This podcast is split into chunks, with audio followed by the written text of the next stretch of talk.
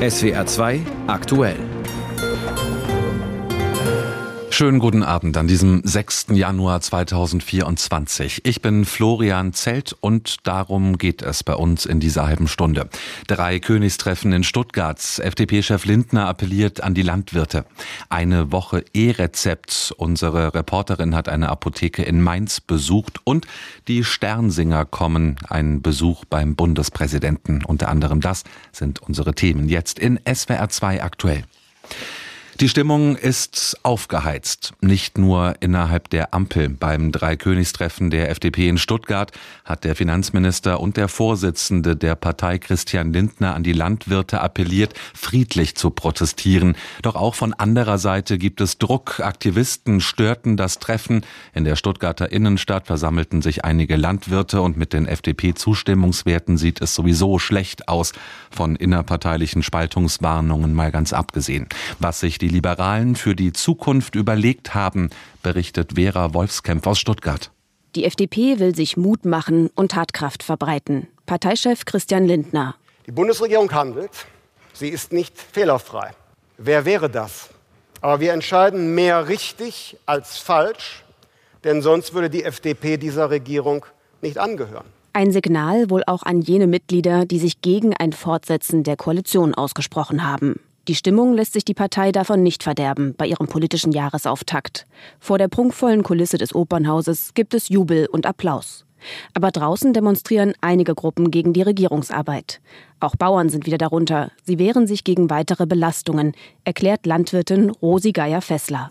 In der Landwirtschaft fühlen wir uns ähm, jetzt einfach durch viele Maßnahmen immer weiter in eine Ecke gedrängt. Aber wir haben schon sehr, sehr viele Vorschriften, die ständig auf uns niederprasseln. Und das hat jetzt einfach das Fass zum Überlaufen gebracht. Das trifft bei der FDP teilweise auf Verständnis. Lindner kritisiert aber, dass Proteste ausarten, etwa gegen den grünen Politiker Robert Habeck. Es müsse verhältnismäßig bleiben und die Landwirtschaftsverbände dürften sich nicht unterwandern lassen, fordert Lindner. Diese Gesellschaft hat eine Verantwortung für die Landwirtschaft. Aber die Landwirtschaft hat umgekehrt auch eine Verantwortung für diese Gesellschaft. Das gesellschaftliche Klima und der Zulauf für die AfD, das bringt auch einige sorgenvolle Töne in die Reden bei diesem Dreikönigstag. Alle müssten für Demokratie und Freiheit einstehen, fordert etwa Marie-Agnes Strack-Zimmermann. Sie ist die designierte Spitzenkandidatin der FDP für die Europawahl. Bisher leitet sie den Verteidigungsausschuss im Bundestag. Und Strack-Zimmermann plädiert für eine EU mit einer stärkeren gemeinsamen Außenpolitik. Werte verteidigt man mit Worten, aber im Ernst mal muss man es auch im wahrsten Sinne des Wortes militärisch verteidigen. Als auf den Logen des Opernhauses Protest von Friedensdemonstranten laut wird, ruft Strack-Zimmermann ihnen zu: Hören Sie genau hin. Wir reden hier in Freiheit. Dann ist Ende hier im Gelände. Dann ist Ende hier im Gelände. Auch für Sie. Sie rufen nämlich da nicht mehr zusammen. Das Ziel der FDP ist, bei der Europawahl erfolgreich zu sein und dann Rückenwind zu haben für die schwierigen Landtagswahlen im Osten, die im Herbst anstehen. Um gegen die schlechten Umfragewerte anzugehen, will die FDP weiter Profil zeigen. Aber Parteichef Lindner nutzt seine Rede nicht, um die Koalitionspartner SPD und Grüne anzugreifen. Nur bei der Schuldenbremse erteilt der Finanzminister allen eine Absage, die sie in Frage stellen. Ansonsten betont er, dass sich die Ziele von SPD, Grünen und FDP keinesfalls widersprechen. Wachstumsorientierte Wirtschaftspolitik ist die Voraussetzung dafür, überhaupt soziale und ökologische Politik machen zu können. Und so will die FDP in diesem Jahr mit ihren bewährten Themen punkten. Die Wirtschaft stärken, Bürokratie abbauen, aber auch Bildung fördern. Die Lage im Land sei ernst, sagt FDP-Chef Lindner. Aus seiner Sicht hilft da kein Gesundbeten und kein Schwarzmalen, sondern nur, sich den Realitäten zu stellen und etwas zu unternehmen. Ein Bericht von Vera Wolfskämpf über das Dreikönigstreffen der FDP in Stuttgart. Und unser Hauptstadtkorrespondent Hans-Joachim Viehweger hat zu der Klausur der Liberalen eine klare Meinung. Der Erfolg der FDP zeigt sich bislang mehr im Verhindern als im Gestalten, meint er. Hier ist sein Kommentar. Wer zu lang in den Abgrund hineinschaut, in den schaut der Abgrund auch zurück. Christian Lindner hat dieses Zitat von Friedrich Nietzsche in seiner Rede beim Dreikönigstreffen verwendet, um vor zu viel Pessimismus in der Gesellschaft zu warnen. Eine Gesellschaft, die nicht mehr an die eigene Zukunft glaube, verspiele ihre Zukunft, so der FDP-Vorsitzende. Man kann diese Worte auch als Botschaft an die FDP-Anhänger verstehen, die zutiefst verunsichert sind. Seit dem Eintritt in die Ampel hat die Partei eine Wahlschlappe nach der anderen kassiert. Ihre Umfragewerte pendeln im Bund um die 5-Prozent-Hürde. Manche sprechen davon, dass die Ampel wie ein Mühlstein um den Hals der FDP hänge und gerade erst hat sich nur eine knappe Mehrheit der Mitglieder bei einer Online-Befragung für den Verbleib in der Ampel ausgesprochen. Lindner weiß, er kann diese Kritik nicht einfach zur Seite wischen, auch nicht mit dem Hinweis auf liberale Erfolge in der Regierung. Denn der Erfolg der FDP zeigt sich bislang mehr im Verhindern als im Gestalten. Stichwort keine Steuererhöhungen, kein Antasten der Schuldenbremse. Doch allein fürs Verhindern werden Parteien nicht gewählt. Zugleich gilt, die Partei ist eben nur ein Teil der Ampel und kann liberale Herzensprojekte nur begrenzt umsetzen. Die Aktienrente, wie wohl im Koalitionsvertrag versprochen, hängt seit Monaten in der Ampel fest. Bei anderen Themen muss die FDP in der Regierung Kompromisse eingehen. Das gehört zum politischen Geschäft. Und schließlich Einfach so die Ampel zu verlassen, ist auch keine Alternative, gerade nicht für eine Partei, die sich 2017 schon einmal gesträubt hat, in eine Regierung einzutreten und der daraufhin vorgeworfen wurde, sich vor der Verantwortung zu drücken. Bleibt Lindner und seiner Partei nichts anderes übrig, als durchhalten und hoffen und weiter auf die Themen setzen, für die die FDP steht, insbesondere das Thema Wirtschaft. Auch hier kann es nicht darum gehen, schwarz zu malen und Pessimismus zu verbreiten, Investitionen wandern langsam ins Ausland ab. Wenn einer Regierung mit FDP-Beteiligung das keine Sorgen bereitet, was dann?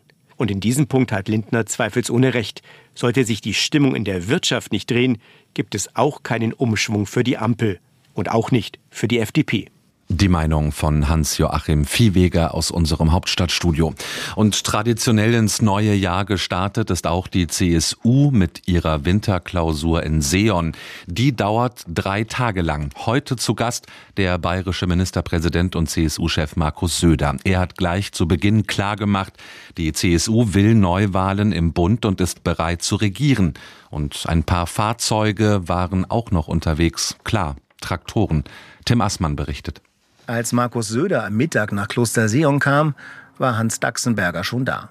Der Landwirt aus Seon und rund 20 Kollegen hatten ihre Traktoren an der Einfahrt zum Tagungsort geparkt, um ihren Forderungen nach einer kompletten Rücknahme der Kürzungspläne bei den Subventionen Nachdruck zu verleihen, auch wenn sie die CSU da bereits auf ihrer Seite haben.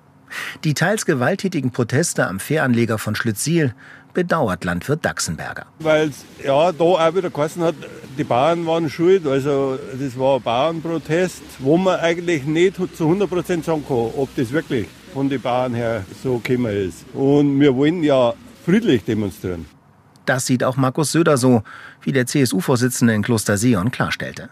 Friedliche Proteste müssen möglich sein und dass sie bei der Landwirtschaft ein bisschen, wie soll ich sagen, auch rustikaler sind. Aber wenn es den Schritt überschreitet, von Robustheit zu Radikalität, dann geht es nicht.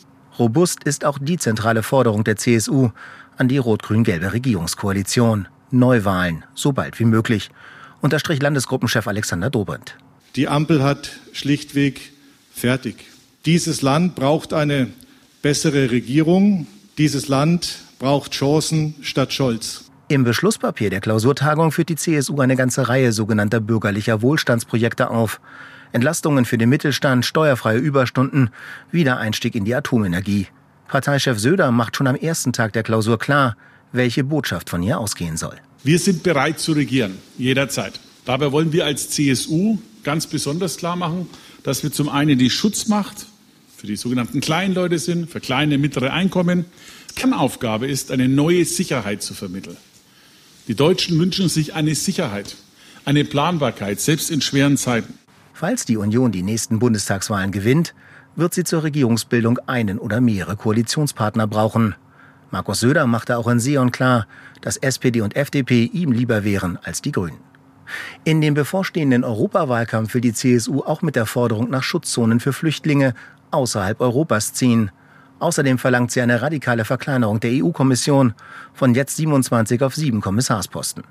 Dieses Thema wurde auch angesprochen, als EU-Kommissionspräsidentin Ursula von der Leyen zu Gesprächen mit der CSU in Seon eintraf. Die Vertretung in der Europäischen Kommission durch einen Kommissar oder eine Kommissarin ist für die Mitgliedstaaten und insbesondere für die kleineren Mitgliedstaaten enorm wichtig und deshalb halte ich dieses Prinzip sehr hoch. Ein Thema kam in Kloster Sion bisher nur ganz am Rande vor. Die Frage, wer der nächste Kanzlerkandidat der Union wird. Friedrich Merz oder vielleicht doch Markus Söder? Im vergangenen Sommer hatte Söder noch verlangt, mit der Entscheidung bis nach den Landtagswahlen in Ostdeutschland im Herbst zu warten. Nun erklärte er, die Entscheidung könne auch schon vorher fallen. Wir werden, wenn eine Wahl ansteht, rechtzeitig zu einer guten gemeinsamen Einigung finden, aber nicht das ganze Jahr über die K-Frage reden. Die derzeitige Favoritenrolle ist ja ganz klar benannt bei Friedrich Merz. Die CSU-Klausur in Kloster Sion endet am Montag. Ein Bericht von Tim Assmann.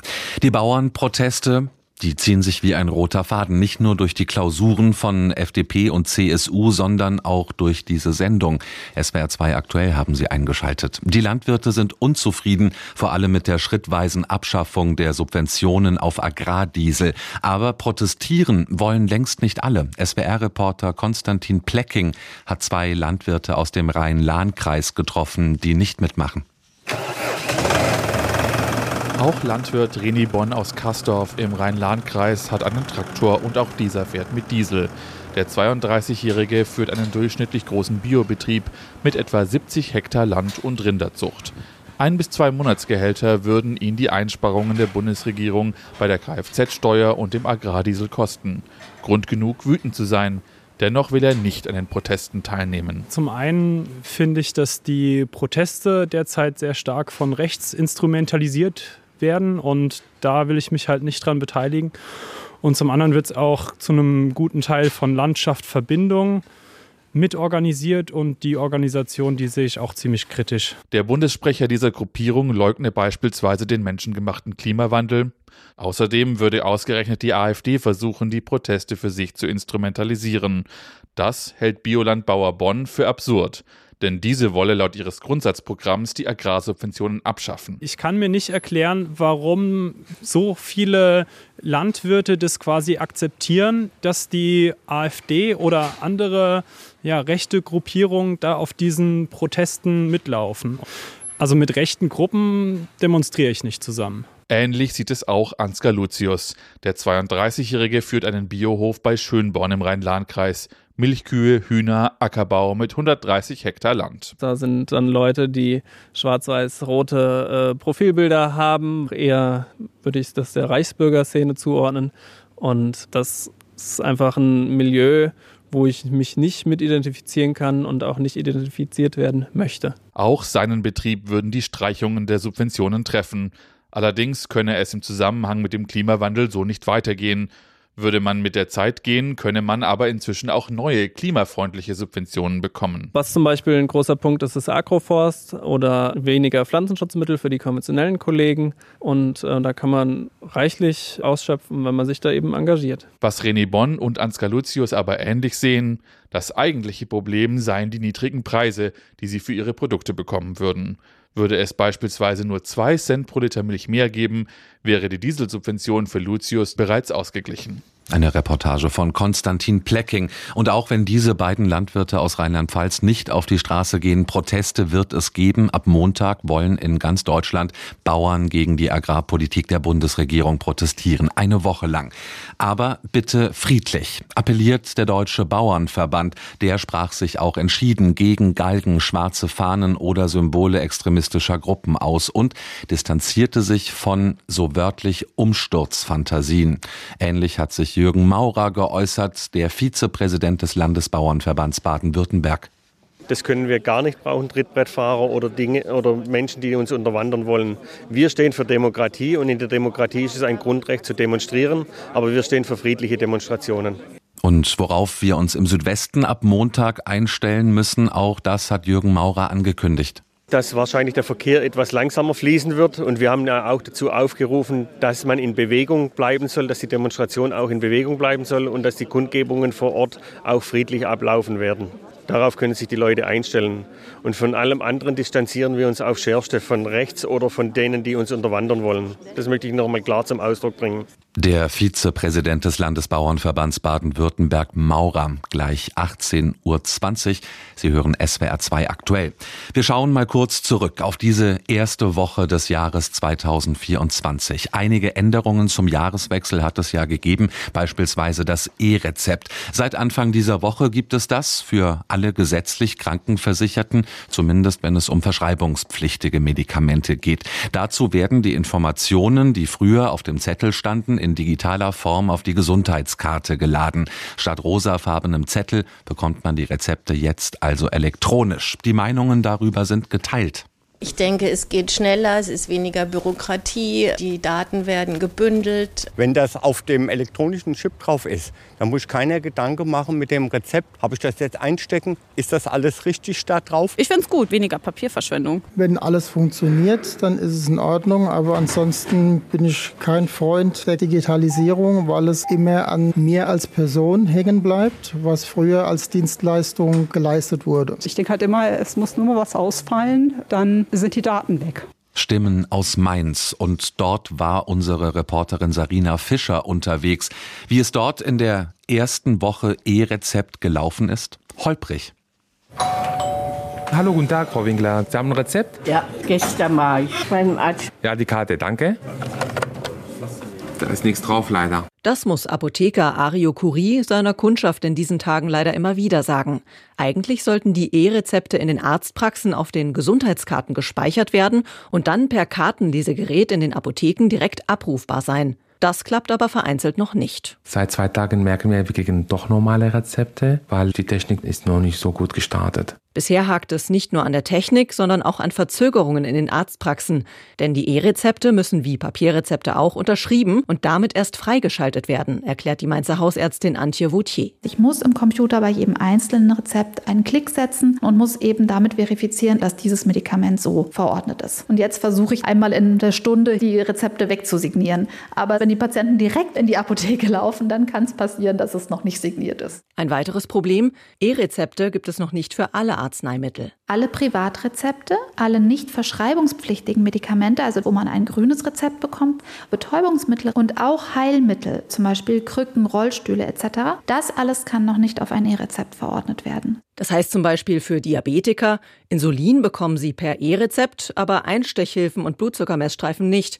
Sie müssen also trotzdem immer in die Arztpraxis kommen. Sich das sparen zu können, ist wiederum einer der großen Vorteile des E-Rezeptes, sagt Ärztin Vautier. Wenn Sie in dem Quartal bereits beim Arzt waren, einfach nur anrufen und sagen, ich brauche mein Rezept wieder, kann ich das bitte direkt in der Apotheke abholen und dann müssen Sie nicht zwischendurch nochmal zum Arzt gehen. Und trotz aller Startschwierigkeiten, bei einer Mehrzahl der Menschen habe es schon geklappt mit dem Einlösen von E-Rezepten, berichtet der Mainzer Apotheker Ario Curie.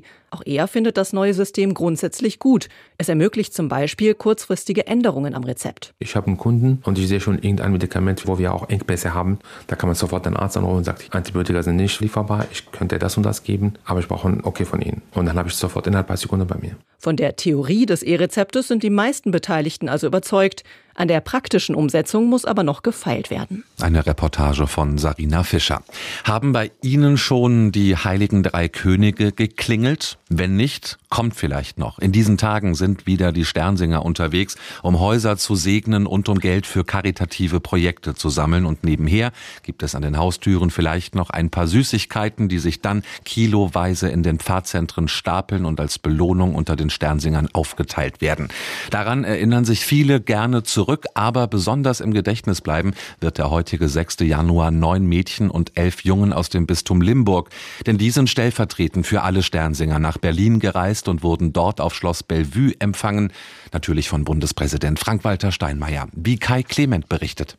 Gleich 20 Könige und Königinnen haben sich vor dem Portal von Schloss Bellevue versammelt. Auf ein etwas schüchternes Klopfen hin öffnet Hausherr Frank-Walter Steinmeier selbst die Tür. Hallo, herzlich willkommen. Wir danken besonders fürs Öffnen der Herzen. Ein erster Schritt war das Öffnen der Tür. Wir schreiben die Zeichen, dass Gott hier zugegen, auch wenn wir dann gehen, der Segen bleibt hier. Eine der Sternsingerinnen schreibt den Segensspruch Christus segne dieses Haus über den Eingang. Angesichts der herrschaftlichen Türhöhe braucht es dafür allerdings eine Klappleiter. Dann geht es endlich nach drinnen ins Warme und mancher kann es gar nicht mehr abwarten. Oh, geht schon los. Ja.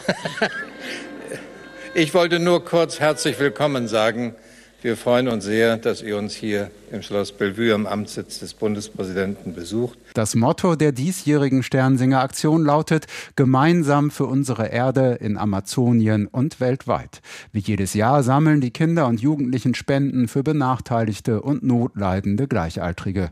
Umweltschutz, das Vorbild eines naturnahen Lebens, Nachhaltigkeit, all diese Gedanken haben den 15-jährigen Mattes aus dem hessischen Hadamar bei Limburg beeindruckt.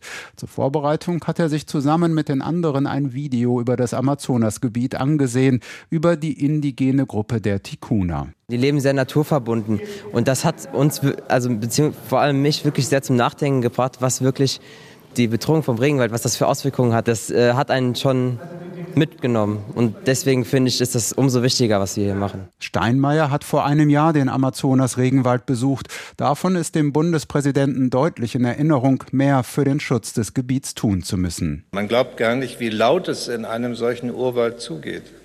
Und ich weiß nicht, ob jeder Lehrer das in eurer Schule so unterschreiben würde, aber wo es laut ist, da ist eben Leben. Und äh, dieses Leben muss erhalten werden. Steinmeiers Ehefrau Elke Büdenbender findet es großartig, dass sich bei den Sternsingern so viele junge Menschen für eine bessere Welt einsetzen. Ihr geht in euren Ortschaften an jedes Haus und das ist ein ganz wichtiges Band für den Ort und für den Zusammenhalt und ich finde, ihr seid auch Vorbilder. Eines dieser Vorbilder ist die elfjährige Emma. Für sie war die Reise nach Berlin sehr aufregend. Nach dem offiziellen Teil und bevor es dann einen heißen Kakao gibt, kann sie aber allmählich entspannen. Ich bin immer noch ein bisschen aufgeregt, habe immer noch ein bisschen Adrenalin-Intus, aber wird besser. Was war für Mattes Höhepunkt des Tages? Da muss er nur kurz überlegen. Dass ich den Bundespräsidenten getroffen habe, ist wirklich äh, was sehr Besonderes, finde ich, wenn man den obersten Mann im Staat mal persönlich sprechen darf. Das sieht Emma ganz genauso. Denn so eine Chance bekommt man nur einmal im Leben. Ein Bericht von Kai Clement. Zum neuen Jahr gehören für viele nicht nur die Sternsinger dazu, sondern auch gute Vorsätze. Hält man sie ein, Respekt. Wenn nicht, auch nicht schlimm. Beim Scheitern ist man in guter Gesellschaft. SWR 2. Zwei Minuten mit Pascal Fournier. Heute ist der 6. Januar. Tag 6 des neuen Jahres. Bleiben noch 360 Tage übrig. 2024 ist ja ein Schaltjahr. 360 weitere Tage, um all die guten Vorsätze von Silvester in die Tat umzusetzen. Laut Umfragen nehmen sich Jahr für Jahr bis zu 75 Prozent der Bundesbürger fest vor, im neuen Jahr irgendetwas anders und vor allem natürlich besser zu machen. Das kann was ganz Persönliches sein, den mannshoch zugestapelten Schreibtisch aufräumen, dieses Jahr mal an den Hochzeitstag denken, Nachbarskatze nicht mehr mit dem Gartenschlauch verjagen, solche Sachen eben. Daneben gibt's aber auch echte Klassiker unter den guten Vorsätzen. Mehr Sport, mehr Zeit für die Familie, mehr auf die Ernährung achten, weniger Fernsehen und natürlich mit dem Rauchen aufhören. Allerdings dieselben Umfragen, die sagen, bis zu drei Viertel der Bundesbürger fassen zum Jahreswechsel gute Vorsätze, die zeigen auch, die Abbrecherquote liegt bei mindestens 50 Prozent. Heißt, jeder zweite hehre Vorsatz verkümmert übers Jahr und bleibt unerfüllt. Sollten Sie zu diesen 50 Prozent gehören, machen Sie sich nichts draus. Vermutlich haben sie sich einfach zu ambitionierte Ziele gesteckt. Das ist laut Psychologen nämlich der häufigste Fehler. Bis 31.12. Couch Potato und im Januar plötzlich einen Marathon laufen wollen, schwierig. Mal die Treppen in den zweiten Stock nehmen, geht. Spontan 40 Kilometer joggen, geht nicht. Tja, Anspruch und Wirklichkeit. Da wird sicherlich auch dieses Jahr wieder etliche Ernüchterungen bringen. Oder glauben Sie daran, dass die Ampel 2024 plötzlich ohne Streit und geräuschlos regiert? Dass die Union sich tatsächlich mal als konstruktive Opposition versucht? Dass die Linke sich wieder um anderes kümmert als um sich selbst? Dass an den Schulen künftig alles besser wird nach der letzten PISA-Klatsche? Dass in Deutschland alle Patienten gleich behandelt und Behördengänge einfacher werden? Glauben Sie das? Dass die Bahn dieses Jahr pünktlicher kommt? Eben. Insofern, wenn es mit der Umsetzung der hehren Vorhaben auch dieses Jahr wieder eng werden sollte, trösten Sie sich mit Konfuzius. Der Baum der guten Vorsätze hat viele Blüten, aber nur wenig Früchte.